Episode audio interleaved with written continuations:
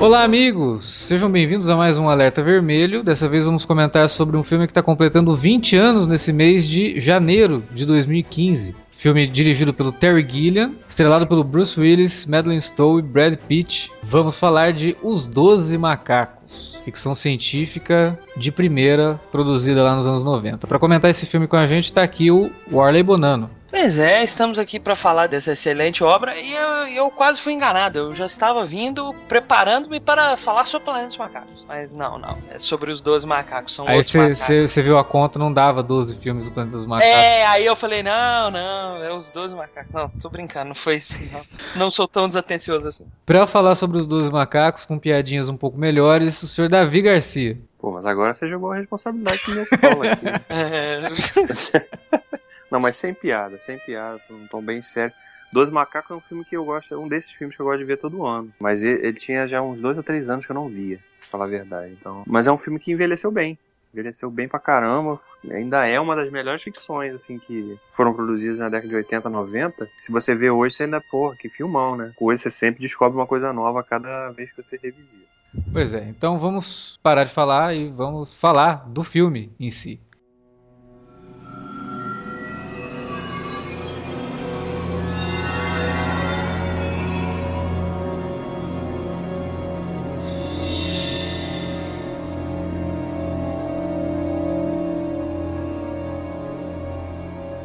Bom, Os Doze Macacos, como eu já falei ali no começo do podcast, dirigido pelo Terry Gilliam, né? mas é um filme atípico do Terry Gilliam, porque o Terry Gilliam estava acostumado a dirigir os próprios roteiros, né? Então lá nos anos 80 ele tinha é, despontado bastante, assim, porque ele fez Brasil, o filme, é uma ficção científica que mostrava uma, um futuro distópico na linha de 1984 e tal. Meio que aos trancos e barrancos, né? Não fez o sucesso que o universo é, esperava do filme, mas que levou o nome dele porque ele fez um filme que a crítica adorou. Então, o filme foi muito bem comentado, não fez o sucesso, mas levou ele ao, ao status de visionário. Que aí mais tarde ele fez uns outros filmes e tal, mas sempre com essa, com essa mesma linha. Olha, é o Terry Gilliam, a crítica gosta, mas o, o público não aceita muito bem por conta da narrativa. Ele é meio maluco, né? Os personagens dele são totalmente é, malucos também. O público não, não, não tá muito acostumado, pelo menos o público norte-americano, né? Afinal de contas, o Terry Gilliam é britânico. Ele já tinha dirigido os filmes do Monty Python, né? Então a linguagem,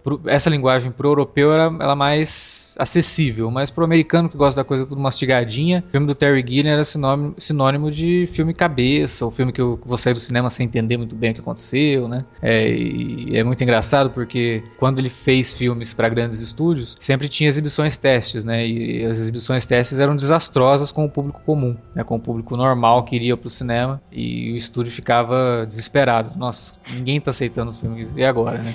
É vai ser pra lançar isso aqui? E Os Doze Macacos foi uma situação atípica, porque ele foi contratado pelo estúdio para fazer o filme baseado num roteiro que não era dele. Talvez por isso o estúdio tenha tido essa confiança de, não, vamos dar pro Terry Gilliam ver o que ele consegue fazer com isso aí. Que é um roteiro do David Peoples, que tinha ajudado a escrever o Blade Runner, né, em 82, e que é baseado num curta-metragem francês chamado La GT, foi escrito e dirigido pelo Chris Marker. Um curta-metragem de 20, 27, 28 minutos, muito interessante, totalmente é, feito com fotografias, né, cuja premissa do, do, desse curta era mostrar um homem que voltava no tempo e via a si mesmo sendo morto. Né. Então essa, essa coisa ficou na cabeça do David Peoples né, e da Janet Peoples, e eles escreveram esse roteiro dos Doze Macacos que utilizava essa, essa premissa, mas com uma história mais ampla, mais abrangente, que envolvia umas pequenas críticas sociais ao que estava acontecendo ali nos anos 90, né, que é o, o auge que a gente estava vendo do consumismo norte-americano. Né. E aí o filme foi lançado em 1995, para surpresa de todo mundo, fez sucesso pra caramba, muito por conta de ter o Bruce Willis, né, como o astro principal. Então muita gente foi, ah, é um filme do Bruce Willis e tal, e surpreendeu porque o Bruce Willis, muita gente também saiu do cinema dizendo, pô, é a primeira vez que o Bruce Willis realmente atua, né, num filme assim que dão a chance para ele mostrar que ele tem carga dramática. E basicamente é isso, né? Para quem não conhece os Doze Macacos. Pare agora esse podcast, vai assistir ao filme, que a gente não vai fazer um resumo do filme aqui, então vamos falar do filme de uma vez, né? E aí, é bom falar, lembrar que o filme, pra quem fala, oh, mas onde que eu vou ver esse filme, né? Não tem. Netflix. Tem no Netflix. Ele tá lá.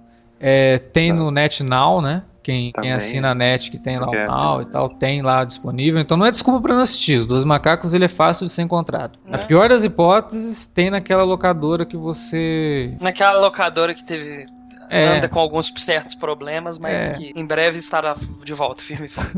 então, assim, não, não tem desculpa pra não assistir. É um filme que é obrigatório. Cara. Os Doze Macacos, para quem gosta de ficção científica, é assim, um deleite, porque ele trabalha com tantos temas e dá pra gente discutir um monte de coisa sobre o filme aqui. É, é o que, o que, uma das coisas que sempre me chama a atenção toda vez que eu vejo o filme é realmente o nível de atuação, né, do, realmente, como você citou, o, Willis teve uma chance, teve um texto ali para trabalhar e segurou bem a ponta. Mas quem rouba sempre a cena quando aparece é o personagem do Brad Pitt. Um personagem que estabelece, inclusive, a nossa dúvida, né, de que, porra, será que esse cara não é um maluco também, né? O personagem do Willis, será que ele não é um maluco? Porque, né, tá ali convivendo com esse cara e esse negócio de viagem no tempo, é, ele tá viajando no tempo mesmo? Ele é tudo sonho da cabeça dele? O que, que tá acontecendo? O personagem do Brad Pitt ajuda a gente a, a estabelecer muito essa ideia, né? À medida que, que a trama vai evoluindo, você vai, as coisas vão ficando um pouco mais claras do que se trata efetivamente. E se tem ou não a viagem no tempo, né? Qual é o propósito daqui? O que que tá acontecendo aqui? É, é, um, é um, foi um dos primeiros papéis, assim, do Brad Pitt que me chamou a atenção. Falei, pô, esse cara aí... E, e o legal do filme é que ele, ele tá feio no filme, né? Que é um galã, né? E no filme ele tá feio, né, cara? Ele tá realmente parecendo um maluco mesmo. Não, e que é uma característica do próprio Terry Gilliam, né? É, quando ele lançou o Irmãos Grimm, que é outro filme bem de estúdio dele, bem de apelo popular, eu demorei muito para reconhecer o Heath Ledger no, no, no Irmãos Grimm. Uhum. É que faz um dos irmãos Grimm. O, o, Matt Damon você reconhece logo de cara, mas o outro irmão, que é o Heath Ledger, eu fiquei um tempão assim, porra, me falaram que o Heath Ledger tá no filme, mas cadê ele? Esse cara esquisito e careca? É, é muito estranho. É uma característica do, do, do, Terry Gilliam fazer isso, assim, com atores que todo mundo tem essa coisa de que, ah, é só mais um rostinho bonito e tal. Então ele meio que despe o ator disso, né? Uhum. Tirar essa cara de ó, um galã, porque ele tinha acabado de fazer entrevista com o vampiro. Sim. Ele era realmente um galã. E é, entrevista com o vampiro e aquele outro. Lendas da Paixão. Lendas, Lendas da, Paixão. Tinha acabado de fazer esses dois filmes. Pô, o cara tava no auge, né? Do, do, é. do Brad Pitt. Ah, e, e, é bom também que o cara esteja despido dessa máscara de galã porque aí você não fica distraído, né? Exato. Né, talvez haver mulheres que naquela época, né, o Brad Pitt no auge ali, com, quer dizer, não no auge, né, mas bastante popular, né, traindo muito interesse, o público feminino vai pro filme até pode, devem ter até se, se surpreendido, né? Falando, ué, cadê o, aquele cara bonitão dos filmes que eu vi ano passado? É, e, e é engraçado porque é muito do ator também. Porque como ele, ele, já tinha feito alguns filmes antes, então não dá pra dizer que ah, é o começo de carreira do Brad Pitt, mas é o começo dele como galã, realmente, quando ele despontou.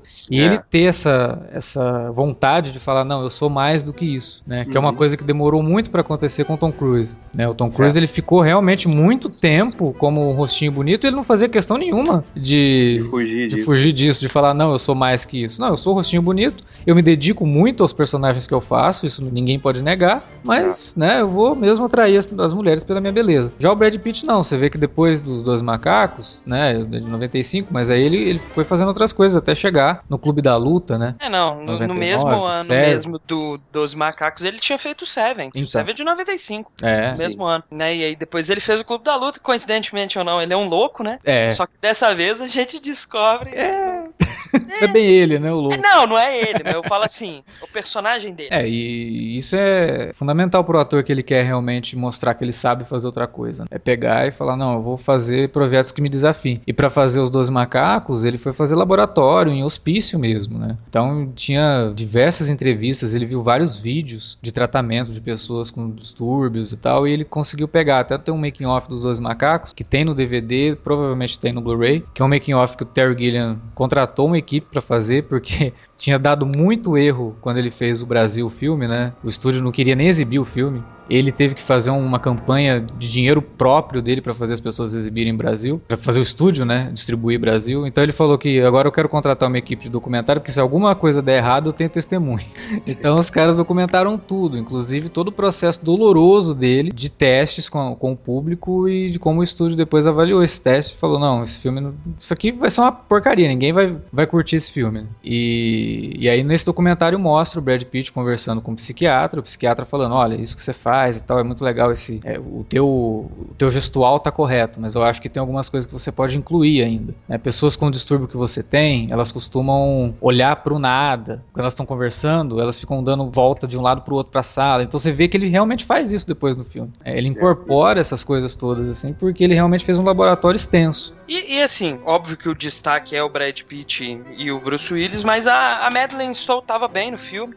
É, Tem e... também a participação do Christopher Plummer. É, o Christopher Plummer é sempre excelente, né? Mas a, quanto a Madeleine Stowe, o próprio Terry Gilliam fala que ele não tinha dúvidas nenhuma quanto a ela. Quando ele contratou ela, foi assim a decisão mais é, segura, porque ele sabia que ela faria qualquer coisa que ele pedisse direito, sabe? Ela faria bem qualquer coisa que ele pedisse. A preocupação dele era com Bruce Willis por conta do nome. As pessoas iriam assistir o filme como um filme do Bruce Willis e iriam ver que não é um filme do Bruce Willis. É, é, não é um duro de matar. Embora ele seja o protagonista, né? Exato. Ele é o cara que efetivamente carrega a história, mas não é um filme foge totalmente do estilo Bruce Willis. Né? E, e, e, é engraçado, a gente, a gente citou do, do Brad Pitt se arriscando fazer coisas diferentes, né? Fugir do estereótipo de galã. O próprio Bruce Willis também, né? Em 95, em 94 ele tinha feito o Pulp Fiction. Uhum. Foi também um projeto bem diferente, né? Um papel menor.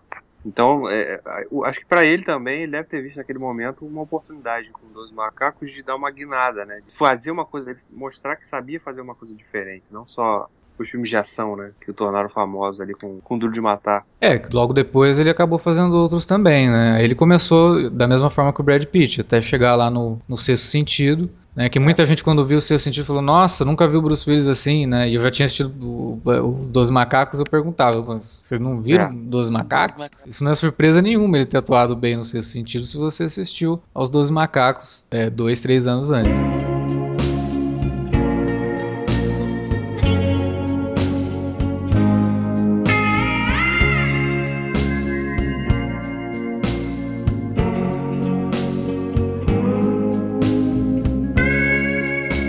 Agora, o que realmente é, é, é, muito legal no filme, né? A gente já tinha começado a falar dessa coisa dele, de você não ter muita certeza no começo. Pô, será que ele é um viajante do tempo mesmo? Será que ele é maluco? Porque o, o protagonista maluco é uma coisa que o Terry Gilliam sempre trabalhou, né? E ele já deixa muito claro que o personagem do Bruce Willis ele tem problema. Ele não é um cara muito certo, né, da cabeça. E que ele é todo, né, todo problemático ali, até por conta das. Parece que quanto mais ele viaja, pior ele vai ficando, né? E até o final do filme, se, se você pegar, tudo bem, vai, depois da primeira metade do filme, você já aceita mais que aquilo é uma viagem no tempo mesmo, mas ainda fica aquela dúvida, porque até no final, quando eles estão entrando no aeroporto, que aí a Madeleine Stowe realmente pega e fala: Não, peraí, é, é do futuro mesmo, cara. Então, pro filme também fica essa coisa, né? Pros próprios personagens. É uma narrativa interessante, porque ela te faz a todo momento se perguntar e questionar o que você está vendo, que é o que o personagem está fazendo. Ele, a todo momento ele está questionando aquilo. Porra, né, eu, eu sou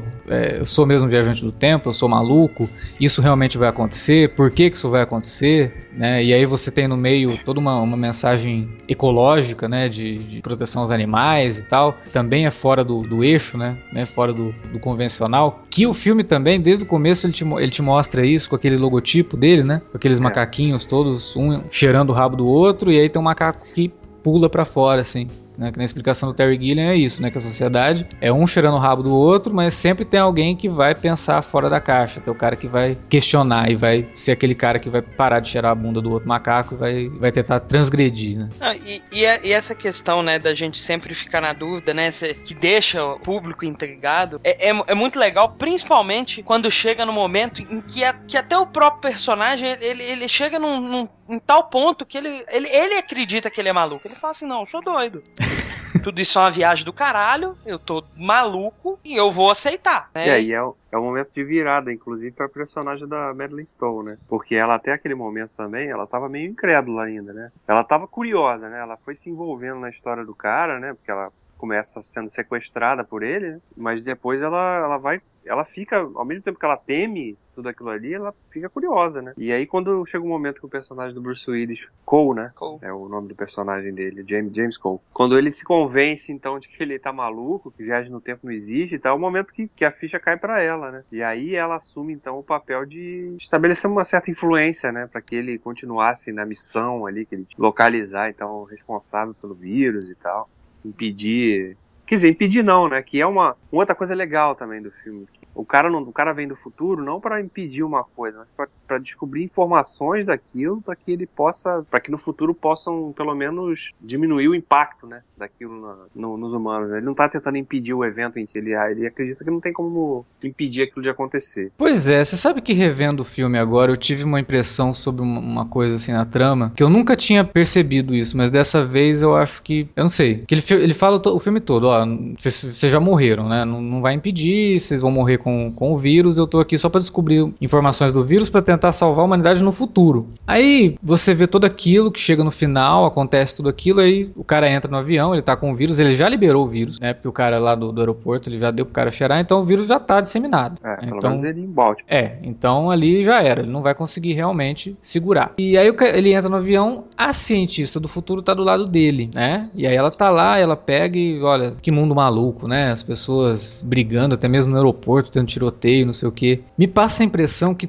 tudo isso era um plano dos cientistas do futuro para deixar que o troço acontecesse, meio que para fazer uma limpeza na Terra mesmo. É, Sabe? É. Que lá no fundo eles também achavam que, porra, o mundo tava num, numa situação ali nos anos 90 de ninguém mais se preocupando com nada, todo mundo consumindo sem qualquer tipo de responsabilidade, destruindo o planeta. Então esse vírus, de certa forma, não, não é tão ruim para eles. Mas só que a gente, do mesmo jeito, a gente não pode sair pra superfície porque tá todo mundo infestado, tá tudo infestado do vírus. Então a gente tem que descobrir uma cura. Então, para eles, o mundo, de certa forma, a salvar o mundo é isso, né? Dar continuidade agora com essa, com essa pouca população que, que sobrou no futuro. Por isso que eles não mandam o Cole para impedir. A ideia deles desde o começo não é impedir. É, encontrar só um caminho para que eles pudessem, é, pelo menos, voltar a ter um mínimo de civilização, né? É, não, porque pelo diálogo dela dá muito a entender que ela concorda com o cara, sabe? Que ela tá ali realmente. É. Já que ela não voltou para impedir, e que ela, se ela tivesse Sim. voltado para impedir, ela falhou. Não, e e que é algo que pode fazer né, sentido, porque o, quem entrega a arma pro Cole é exatamente lá o, o outro, o amigo dele, uhum. que também foi enviado pelos cientistas. Então, foi, foi uma forma que eles tiveram de impedir o Cole de acabar chegando ao cara e conseguindo o negócio e impedindo é, como se diz, a proliferação do vírus. É, porque ele não iria só pegar o vírus. Provavelmente ele ia acabar querendo destruir ele, porque ele se apaixonou pela, pela mulher e ia querer ficar naquele lugar. É, ele ia falar, não, não posso deixar esse vírus alastrar de jeito nenhum, porque senão ela vai morrer também. Mas isso que é o legal, né? Porque você vê, é um filme que não tem, assim, uma só interpretação, né? Pode ser que a está lá no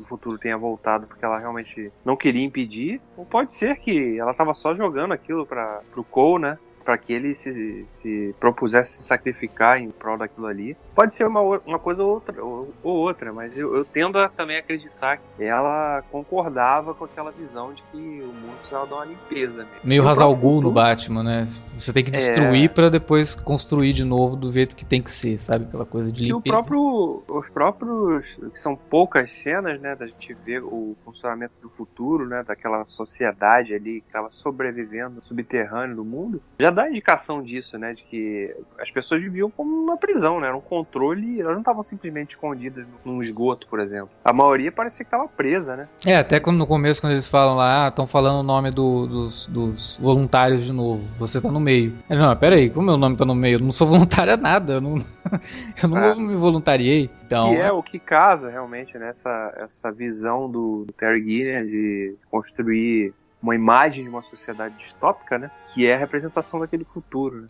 de fato no controle absoluto, né, dos cientistas ali estarem então né, subjugando o resto, né, tipo, ah, vocês são inferiores, a gente tem que controlar tudo porque, olha aí, quando foi, quando tava todo mundo livre, o mundo virou um caos, né, o maluco jogou um vírus. Como você citou, pela, a gente pode tirar essa interpretação de que, no fundo, no fundo, eles concordavam com aquilo. Né. É uma oportunidade para eles para fato estabelecer uma sociedade controlada. É, eles só precisavam realmente encontrar um mecanismo para poderem pelo menos sair do subterrâneo, né? Se talvez tivesse uma continuação para Dois Macacos, a gente ia ver uma coisa assim, né? Uma no futuro lá, uma sociedade bem controlada mesmo. Tá, os caras se livraram do, do, da ameaça do vírus, mas agora eles têm que encarar outra coisa, né? Uma sociedade, sei lá, talvez ditatorial, gerada ali por aquele grupo de cientistas. É, não, não, não é muito a cara do Terry Gilliam fazer continuação. Tanto que no, no próprio é. documentário, quando mostra essa cena, porque ele não queria colocar essa cena. Pro Terry Gilliam, o filme tinha que acabar do mesmo jeito que ele começa, com close nos olhos do garoto, vendo o Bruce Willis sendo morto. Uhum. Vendo a si mesmo ser, ser morto no, né, quando adulto. Sim. E aí o, o Charles Roven pegou falou, que é um dos produtores do filme, falou não, mas tem essa cena no roteiro aqui, que tem o negócio do avião e tal. E o Terry Gilliam não queria fazer a cena, mas ele acabou fazendo. Aí quando ele coloca essa cena no, no filme, e aí o editor, né, exibe o filme, montado já, ele fala, essa cena me deixou meio assim, preocupado. Aí o Terry Gilliam, por quê? Isso aqui indica que o filme vai ter uma continuação?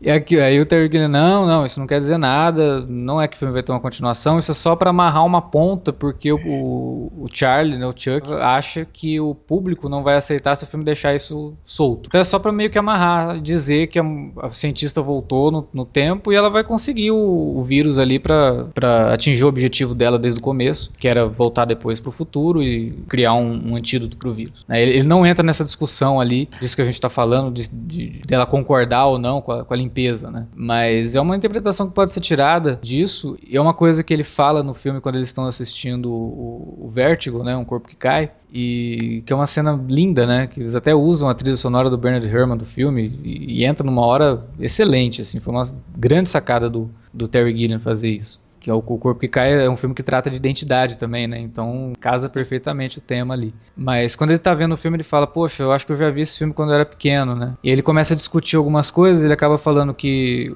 os filmes que a gente vê, eles não mudam, quem muda é a gente. É, porque cada vez que a gente vê ele, a gente, a gente tem, tem uma, uma bagagem diferente, né? Então vai, vai assimilando outras coisas que o filme talvez você não, não teria conseguido assimilar. E isso, do, do, final, assim, é uma dessas coisas que nunca tinha me, me passado isso pela cabeça. Mas dessa vez que eu assisti, eu tive essa impressão. Falei, pô, peraí, esse troço faz sentido, né? E a própria cena que eles escolheram do Vértigo, né, para ilustrar aquele momento ali, é interessante, né? Porque então a personagem da Kim Novo tá discutindo justamente, mostrando ali através do daquele corte, né, na, da, da árvore, né, do tronco. Da árvore. Essa coisa de você acabou de citar aí do quem a gente era ontem, como muda isso, né? A percepção que a gente tem das coisas no, à medida que a gente vai ganhando uma certa bagagem também. É uma, é uma cena muito bem feita, cara, porque você vê que ele, ele se utiliza do diálogo de um outro filme para discutir um tema que ele tá discutindo e ele complementa isso, né, com uma discussão dos personagens e fica muito natural, fica muito orgânico, né? E sem utilizar muita exposição. Exatamente. São diálogos assim que ele não fica muito preocupado. Você vê, o filme não tem preocupação nenhuma em explicar como como que funciona a viagem do tempo. É isso, ele viaja no tempo, aceita, pronto, acabou.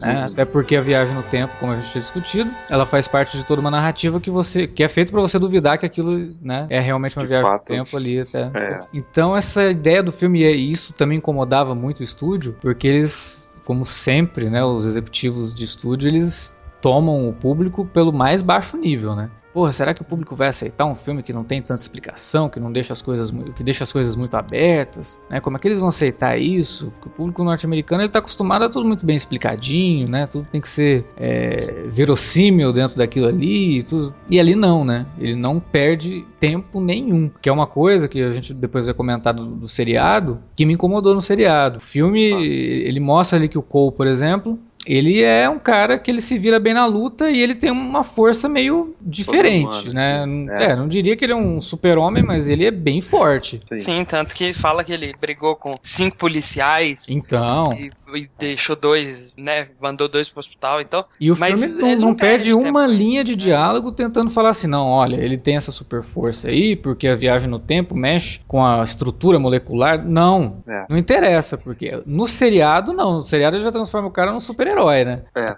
cara... é, mas é porque eu. Aí depois a gente vai é discutir TV, né? sobre o seriado. A diferença, né, de cinema pra TV, né, cara? O é. cinema, ou se no cinema, a sua capacidade de imersão numa sala, né? O realizador tende a crer que o público está mais concentrado naquela história ali. Não tem distração. Para uma série de TV, tem muita distração. Então o cara acha que, pô, se a gente não explicar, o público não vai entender nada. Porque o cara vai estar tá olhando o celular, olhando para a TV, quando ele voltar para a TV, ué, por que, que esse cara viajou no tempo? É, e fora, é forte, né? fora a distância, né, de um episódio para o outro, o cara pula é, um episódio e acontece. Exatamente. Realmente tem toda essa explicação, mas é uma coisa que incomoda um pouco, né? Porque tira um Sim. pouco do mistério do filme, tira um pouco da, da própria inteligência do filme, que era justamente essa, né, de não explicar demais. Fora que você já mata de cara a dúvida, né, se ah, é isso é viagem no tempo mesmo, né? Porque uma pessoa que viu o filme e vai ver a série, vai logo de cara notar essa diferença, né? Pô, no filme a gente tinha dúvida, na série não. Então, quer dizer, é uma questão que já estabelece uma diferença bem crucial, né?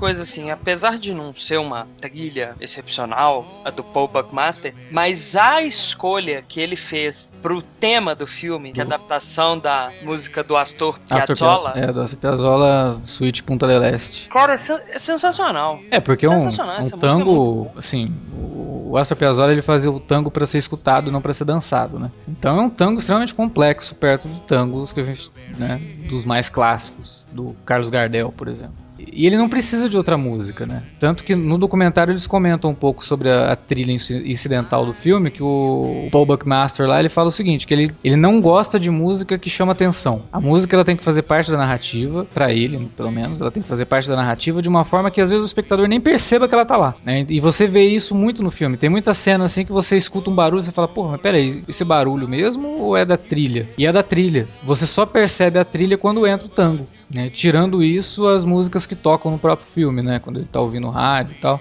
É. Mas você só percebe a trilha mesmo quando entra o tango. O resto da trilha é totalmente minimalista e ela não tá preocupada em. É o anti-Hans Zimmer, né? é, que o Hans Zimmer. É o tá Hans Zimmer bizarro, o Hans Zimmer reverso. É. E ele faz umas brincadeiras também com essa coisa da cultura, né? E, e, trabalhar com a viagem do tempo em outras, outras mídias, né? Ele mostra lá o, o desenho do pica-pau, né? Que o cientista tá criando a máquina do tempo. Aí numa outra cena é. tá lá o, o, filme dos Marx Brothers, que não fala sobre isso, mas o, o cara usa a ideia do monkey business para criar o exército dos, dos macacos, porque faziam experimentos com os macacos. E ele brinca muito com isso, não só com a ideia do vértigo lá no, no meio né, do, Hitchcock, mas ele tem muito essa coisa de pegar elementos ali de, da cultura pop e incorporar esses elementos na, na própria narrativa. É, e o, uma coisa também, sei, de repente vale assim, citar, que é. Tem várias passagens no filme, né? Não muitas, mas algumas em que né, o Bruce Willis, principalmente depois que ele sequestra a doutora, né? personagem da Madeline Stone, que eles estão no carro ali, ele ouve uma música, né? Assim, ele fica. Tem toda aquele, aquela sensação dele, né? De nostalgia, né? De meio de que valorizar, né? Pô, como era. Como isso me traz coisas boas, coisas do passado, né? Me trazem boas lembranças, né? Quando ele ouve uma música assim antiga, né? Ele fica lá todo. Né, entra até num êxtase, assim, que é o momento que ela acha que ele, porra, esse cara é maluco, o cara tá gritando não, no e, carro. E é legal, não, não, não só com músicas, mas com várias coisas, por exemplo, aquela cena que eles estão na floresta, que aí ele fala assim assim, nossa, como eu adoraria viver aqui, a água, o ar. Esse cara, você é, fala, não, realmente, esse cara tá, esse cara tá loucaço.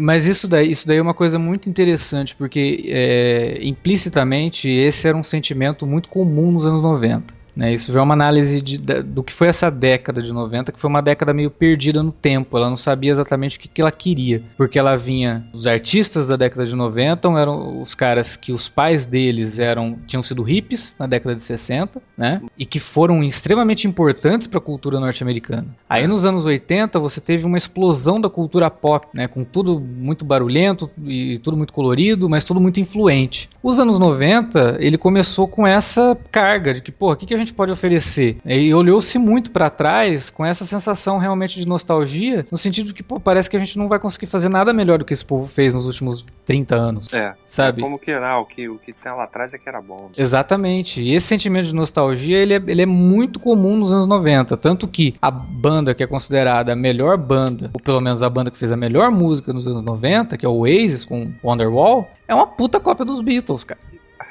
Entendeu? Então é. Porra, você pegava aquelas bandas, pô, os caras estão fazendo o que os Beatles faziam. O próprio Grunge não é diferente do que o Neil Young fazia nos anos 70. Uhum.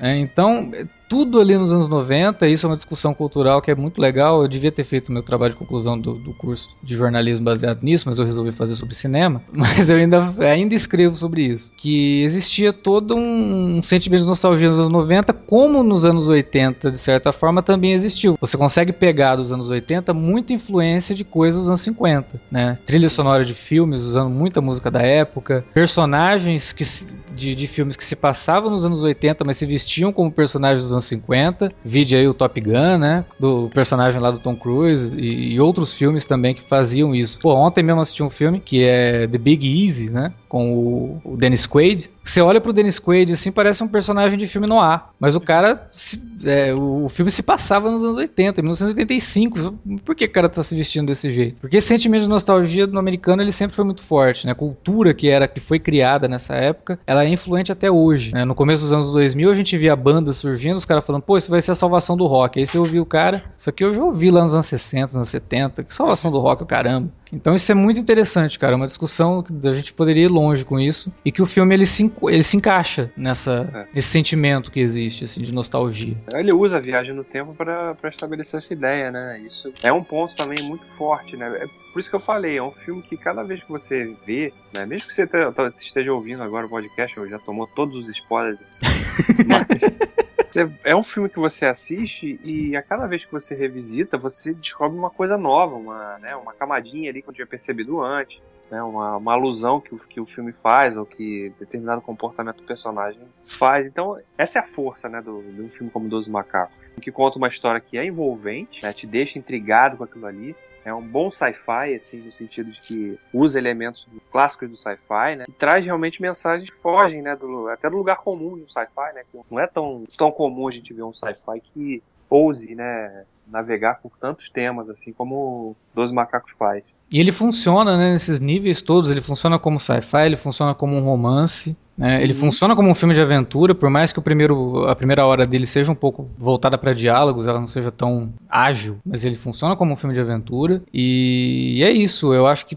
isso que você falou, né, da questão dele ser um bom sci-fi e a gente já até comentou isso em outros podcasts. O bom sci-fi ele sempre vai discutir alguma coisa da sociedade contemporânea, né? Então, por mais que o filme às vezes se passe no futuro, como era o caso do Blade Runner, ele não estava falando do futuro, ele estava falando do seguinte, meus, é, se a gente não começar a prestar atenção, olha que merda que o mundo vai ficar. É, e a gente está passando por um momento agora no mundo que você olha e fala, pô, o Blade Runner não estava tão errado assim. Talvez o que a gente não tenha seja a chuva ácida, tão é. forte, mas é, o mundo tá uma merda, né? O mundo tá, tá fudido, cara. E aí o, os dois macacos ele, o, comentário que ele faz sobre o consumismo é muito forte, cara. Com a, com a voz do personagem do, do Brad Pitt, mas também com a forma como o Cole se relaciona com diversas coisas, inclusive esse sentimento de novo de nostalgia, né? A cultura também é uma, uma forma de consumismo, principalmente a cultura de massa norte-americana, que é para você realmente consumir. Então, se ele sente saudade de uma música, é porque em algum momento da, da vida dele ele consumiu essa música. O filme é complexo, cara. O filme tem camadas. Filme, filme cebola. Você vai descascando é, e vai vendo essas camadas todas ali muito bem delineadas. Mérito do, do Terry Gilliam. Talvez se esse filme tivesse sido dirigido por um outro diretor de, de estúdio também, o cara, ó, contratar o cara ali pra fazer esse filme e tal, talvez não tivesse pego por esse viés e teria feito só um, um filme comum, né? Seria tipo, tipo aquele filme do, de ficção científica mais novo do Justin Timberlake. Poderia ser muito mais do que é. Pois é. A né? proposta é excepcional. Aquele tudo pra ser Preço uma,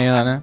É, o Preço do Amanhã. Pois é, o Preço do Amanhã. É um, e é de um, de um, cara que já tinha feito um filme muito bacana, que tinha muito, muitos comentários a fazer. O cara que fez Gataca, né? Sim. E aí ele pega e faz um filme como Preço do Amanhã, que todas as mensagens do filme estão muito na cara. E todas as, as, sacadinhas de tempo são muito previsíveis, sabe? Muito lugar comum. Toda vez que o cara fala que tempo é dinheiro, você fala, ah, não acredito que eles estão falando isso. Porque fica aquela coisa batida, né? Que até chama o espectador de, de bobo, né? Toma bobo, o espectador é, por bobo. Que é uma coisa que os Doze Macacos não faz em momento nenhum, né? Durante todo o filme, ele pega o espectador e fala, olha, cara, eu acho que você é inteligente o suficiente para entender esse filme sem precisar que a gente explique. E o legal também é que o, os Doze Macacos ainda tem uma mensagem importante pra criançada, né? Não, que... não, invente, não invente mentira aí, porque eu não digo que aconteceu alguma coisa. Aquela velha, né? É.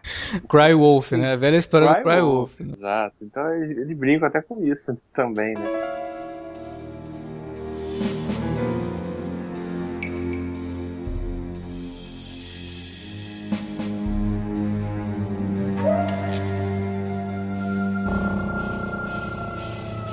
Bom, meio que para comemorar os 20 anos do filme, sei lá, né?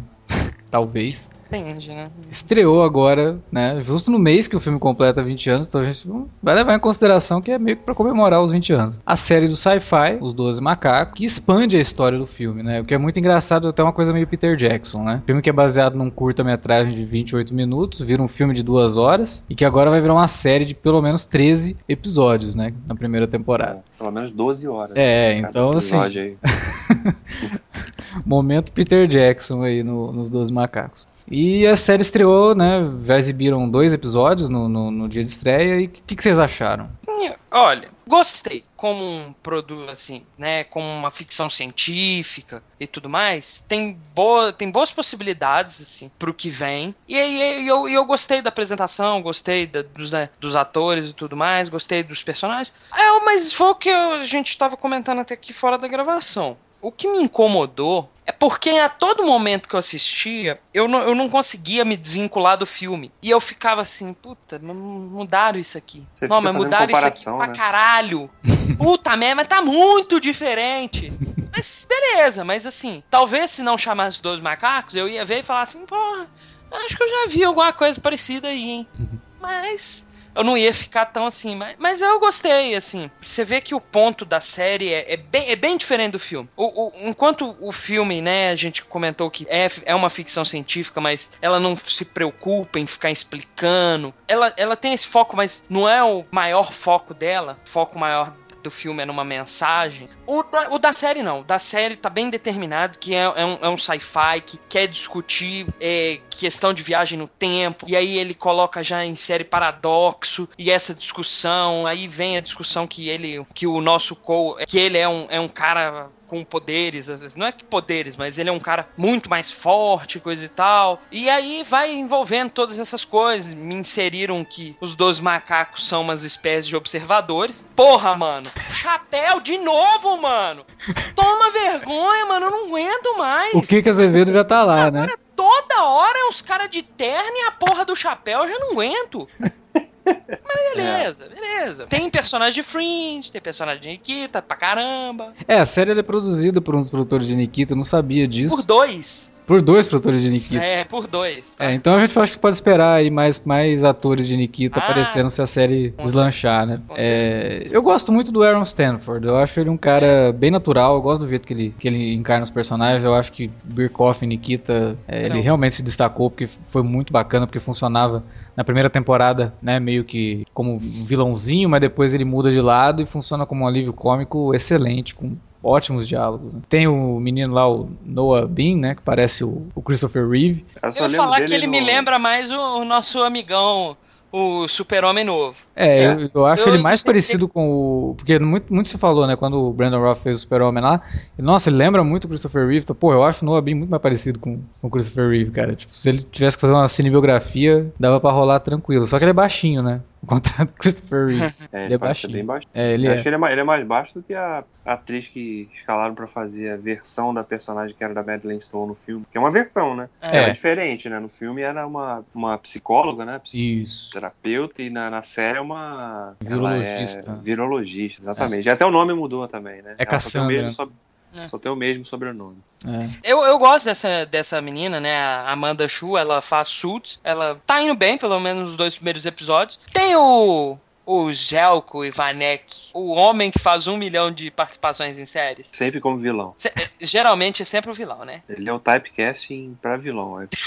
Precisa é, de um tipo, vilão, chama ele. Não, não dá pra fazer um personagem surpresa, né? Na hora que ele aparece, você sabe que ele vai ser o vilão e acabou, né? Surpresa é. já era. Mas tem o Tom Noonan, né? Que faz o cara que o Warley falou que parece o cara de Fringe, né? Parece um observador lá com aquele chapéuzinho, aquela coisa toda. Que é um cara também que não dá pra fazer outra coisa, ele sempre vai ser vilão. Mesmo porque ele não tem cara de gente boa. O Tom Noonan é um cara que se, se eu ver na rua sai correndo, cara. Porque eu tenho medo daquele cara. Só lembro dele no último grande herói, cara. Ele faz o Dollar Hyde na primeira versão do Dragão Vermelho. Ah, sim, verdade. E é muito assustador, cara. Ele faz é, um. É, agora é, eu lembrei de maluco, dele. né? É. Que ele é até um dos primeiros vilões de The Blacklist, não é? Isso. Que até ah, faz ah, uma menção é, é ao Dollar Hyde do, do, do, Dragão Vermelho. É, ele é foda, cara. E ele faz o Robocop, né? Ele faz é, o Robocop verdade. 2. Agora, uma, uma coisa que assim, ainda não deu para ver muito, né? Porque não tiveram tantas cenas assim. Me surpreendeu a, a menina que escolher, que, porque, né, aqui é uma mulher, faz o Goines. É, que faz a versão. A Emily Hampshire. Cara, a menina me surpreendeu. Gostei. Ah, cara, eu achei é, meio forçadinho, assim. Ah, eu, eu, também, eu, eu, tava, eu tava meio. Eu não sei. Que, tipo assim, eu já fui ver, eu falei assim, puta, mano. Vai ser eu... Qualquer coisa que eles colocar vai ser muito merda. O Brad Pitt é. tava muito foda. Mas eu aceitei, sabe? Não, beleza, ok. É porque ficou, pra mim, sabe o que ficou parecendo? Ela só aparece no segundo episódio. Ficou parecendo que ela, assim, ela é alguém que tá fingindo que é maluco. Ao passo que o Brad Pitt era um cara maluco, perturbado mesmo. Né? E, e, não sei se culpa da interpretação dela ou se é uma coisa do roteiro para jogar essa dúvida, mas ela parece que ela tá fingindo ser alguém maluco. É, quando ela conta a historinha dela, você vê que ela, boa da cabeça, ela não é, né? Ela, ela fica meio perturbada por conta do que acontece. Mas eu, achei meio forçada a interpretação dela, assim. Porque é o que você falou, a gente vai esperando, porque, pô, o Brad Pitt tava excelente, mas sem, sem comparação, né? Ah, não, não tem nem A hora que ela entra, assim, nossa, cara, a hora que ela vira pra, pra câmera, sabe, daquele sorriso, assim, meio que tremendo a boca, eu achei É. muito, muito carregado, cara, muito forçado. Ela me lembrou um pouquinho a Kate Mara, assim, sabe, o rosto dela, mas a Kate Mara é uma atriz bem melhor. É. Mas é que tem que considerar também que é sci-fi, né, cara? É, a- é a subdivisão da Universal, né? Pra TV, né? Então, quer dizer, é o derivado da NBC. A NBC já tá mal das pernas, imagina o sci-fi.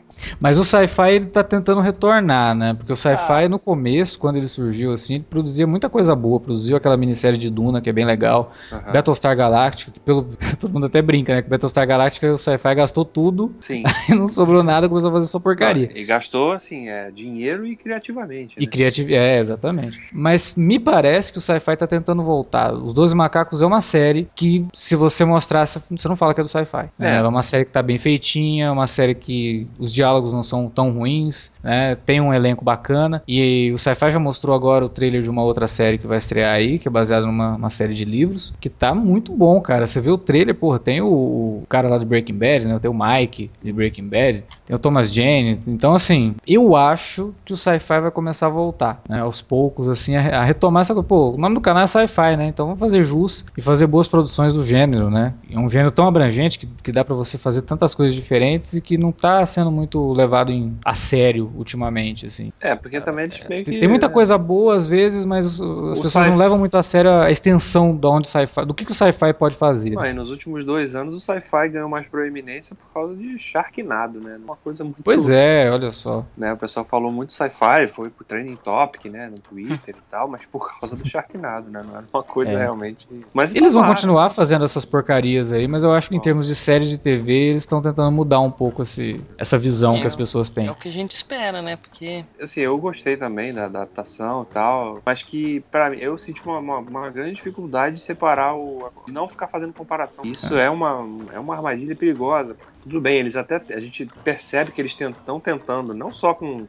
Com o fa- com o fato de colocar uma personagem feminina pra fazer o, o né? Mas é, eles mudaram várias coisas efetivamente em relação ao filme. A, to- a série é muito mais expositiva do que o filme é, jamais foi, né? Eles têm também essa coisa de, ah, vamos mostrar mais o que, que acontece lá no futuro. E até a o próprio papel do, do Exército dos Doze Macacos parece que vai ser um pouco diferente também né, na série. Né? Hum. Eles pelo É. menos tentam jogar essa ideia aí, né? Se vai ser, não dá pra saber ainda, mas. E, e tem toda uma questão assim de ser, é, um, é um mundo muito cheio de regras, né? E eles acabam criando uma regra lá que existe no, no De Volta para o Futuro, mas a gente não, não conseguiu ver no De Volta para o Futuro e vai conseguir ver agora, né? Ou já conseguiu ver agora na série. Que é aquela coisa de que você não. Dois corpos, o mesmo corpo não pode ocupar Mesmo espaço. o mesmo lugar, No né, espaço, o espaço ao mesmo tempo. Então ele pegou lá o mesmo relógio, né? Uhum. encostou os dois relógios e fez uma bomba esquisita que fez ele parar o tempo e sair correndo e não sei o que. É. Nossa, né, temos que ter um momento efeito especial quase de super-herói aqui, né? É, é para realmente ter um apelo mais popular, para pegar o público mais adolescente, talvez, né? Um público de 25 a, sei lá, a 35 anos. É. Que É, vai assistir o E, e seriado. uma coisa que também que fere bastante do filme é essa coisa de mostrar o impacto realmente do. Cada vez que o Cole volta, ele muda muita coisa, né? Por exemplo, quando ele Uhum. volta, quando ele encontra a, a Rayleigh, a doutora Rayleigh pela primeira vez, ele fala, né? Ah, a gente recebeu uma mensagem de você, né? Você falou que o responsável era fulano de tal, você tava trabalhando não sei aonde e tal, né? E, e ela, pô, mas peraí, isso isso aí daqui a. Você tá falando, não é que vai acontecer daqui a três anos, né? Porque na primeira vez ele volta em 2013, né? Aí depois, quando ele volta de novo, encontra com ela em 2015, nada daquilo que, que ele tinha dito que ela tornaria aconteceu, né? A mulher É, porque ficou ele tão fudeu com a vida dele. é, ela ficou tão obcecada que é uma coisa diferente, né? Talvez é uma coisa que interessante, que for bem explorada, pode render, né? De mostrar efetivamente que toda ação no passado impacta, né? O menor que seja, impacta uma mudança efetiva no, no futuro. É. O, o filme ele tenta fazer isso também com aquela que com, quando o Brad Pitt fala pra ele de onde surgiu a ideia do- dos 12 macacos. né? Uhum, sim. Fala, Você que me deu a ideia, É, você mas- que falou pra mim lá atrás, né? É então você fala, mais peraí. sutil, né? Sutil, É, né? é mais sutil, é mais sutil. Pô, ele cria um paradoxo, mas não uma coisa que ele chama toda a atenção pra aquilo, né? Porque na Aí vai, aí o Cole de repente vai parar, vai, nossa, se eu não tivesse voltado naquele. É. Ele fala uma vez, mas beleza, já aconteceu, bola pra frente, né? É, mas porque, pô, Não é, não é para isso que a gente tá aqui, pra discutir essas coisas. Na série fica muito, isso fica muito claro nessa confusão que, que é provocada, porque quando ele encontra com ela pela primeira vez, depois ele some, depois de tomar o tiro, né? Logo no, Uhum. iniciozinho ali. É, a gente tem a noção de que a mulher ficou dois anos obcecada, né, com aquilo. Porque ela testemunhou um É. cara sumindo na frente dela. Né? Efetivamente, né? O cara sumiu. Aí a mulher, né, ficou, imagina, ficou dois, dois anos depois, tá ela lá no hotel lá. Aí a outra falou assim, minha filha, não fiquei perdendo tempo com esse cara, não vale a pena, né? Eu não sabia nem o contexto do troço, né? Mas ficou uma cena até involuntariamente engraçada também. E a mulher lá obcecada, dois anos, obcecada, esperando o retorno daquele cara, né? Que ela viu sumir na frente dos olhos dela. Eu, eu acho que a série vai ser divertida. Né? Eu acho que ela vai proporcionar bons momentos de. Talvez até proporcione uma boa história de viagem no tempo. Mas não vai esperando, né? Acho que essa coisa de que, porra, é baseado nos dois macacos, então puta, um puta filme inteligente, vai ser uma série inteligente também, não é bem assim, né? É, é uma responsabilidade muito grande também que os caras têm de vestir esse sapato aí do- do- dos dois macacos e falar, não, vamos fazer. É foda alguém falar, vamos fazer uma série baseada no Blade Runner. Porra, lógico, todo mundo vai colocar a expectativa lá no alto, né? Porra, um dos grandes filmes de ficção científica. Aí você vai ver a série, você vai se decepcionar, não vai ter jeito. Porque existe todo um. Uma, uma narrativa que a série tem que seguir para manter o espectador prestando atenção, que é aquilo que o David tinha falado no começo. Infelizmente, isso atrapalha um pouco a qualidade do, do texto da série. É, como você falou, o sci-fi pode estar re- procurando reencontrar o caminho, né? De, de fazer boas produções, assim, que sejam. Tenham mensagem relevante, né? Não sejam só um produto escapista de entretenimento de 40 minutos, você vai ver, ah, tá, tchau, acabou. É, tem uma coisa que te faça, pelo menos, refletir sobre alguma coisa, né? Tomara que, que essa adaptação de 12 macacos siga pra essa linha. Por enquanto não mostrou muito que vai, mas É, se sabe, né? Às vezes lá no final eles acabam super surpreendendo a gente, né? Porque, por exemplo, Fringe era uma série que não tinha grandes pretensões em termos de, olha, vamos criar aqui uma mensagem ecológica ou uma mensagem de. né? Não. Mas Fringe tinha uma gama de personagens que você se identificava muito, né? sim. É, Então ajudava muito a criar essa Foi, foi situação. uma série que cresceu muito, até a sua mitologia ganhou peso por conta do, do- da capacidade dos personagens de te envolver com aquelas histórias, né? É. Então isso é fundamental. Se eu ainda não, nesses dois primeiros episódios de 12 Macacos, eu não senti assim, uma empatia muito grande com nenhum, pra, pra ser bem sincero. Exatamente. Então isso Quando pode Fringe começa, de cara você já tem empatia pelo, pelo Walter, Pelo Walter. Bishop, né? É, pelo Walter, né? No caso de Dois Macacos, é uma historinha legal e tal, mas os personagens ainda.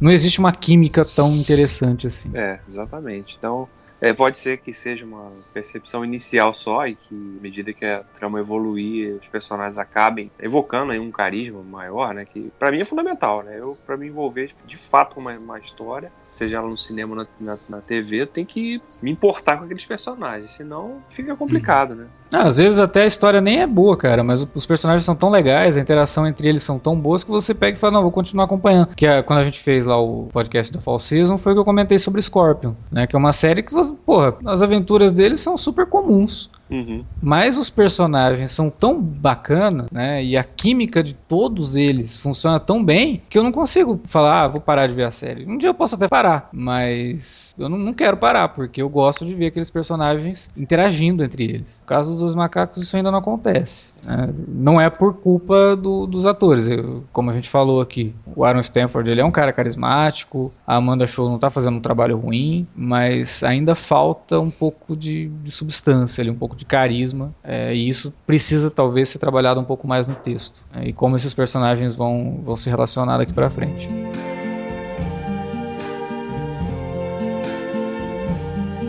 I see trees of green, red roses too. Bom, era isso que a gente tinha pra discutir sobre os Doze Macacos. Esse filme extremamente bacana, que se você não viu e só escutou o podcast, vai corre lá e assista. Já tomou todos os spoilers, mas mesmo assim assista. E sobre a série, né? Vamos ver o que a série nos aguarda aí. E se você já assistiu a série, comente aí na área de, de comentários do podcast ou mande um e-mail pra gente para alertavermelho@cinealerta.com.br ou mande mensagens nas redes sociais, no facebook.com/cinealerta ou no twitter.com/cinealerta. E é isso. Day, the dark sacred night, and I think to myself, what a wonderful world.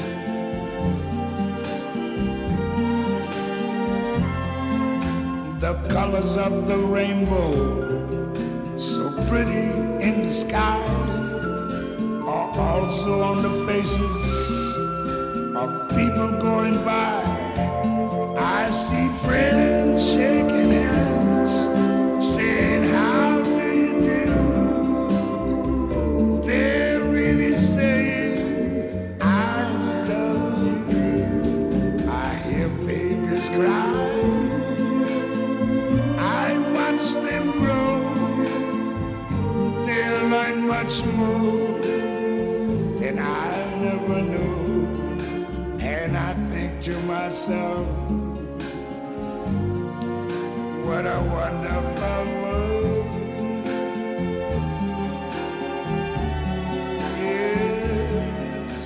I think to myself, what a wonderful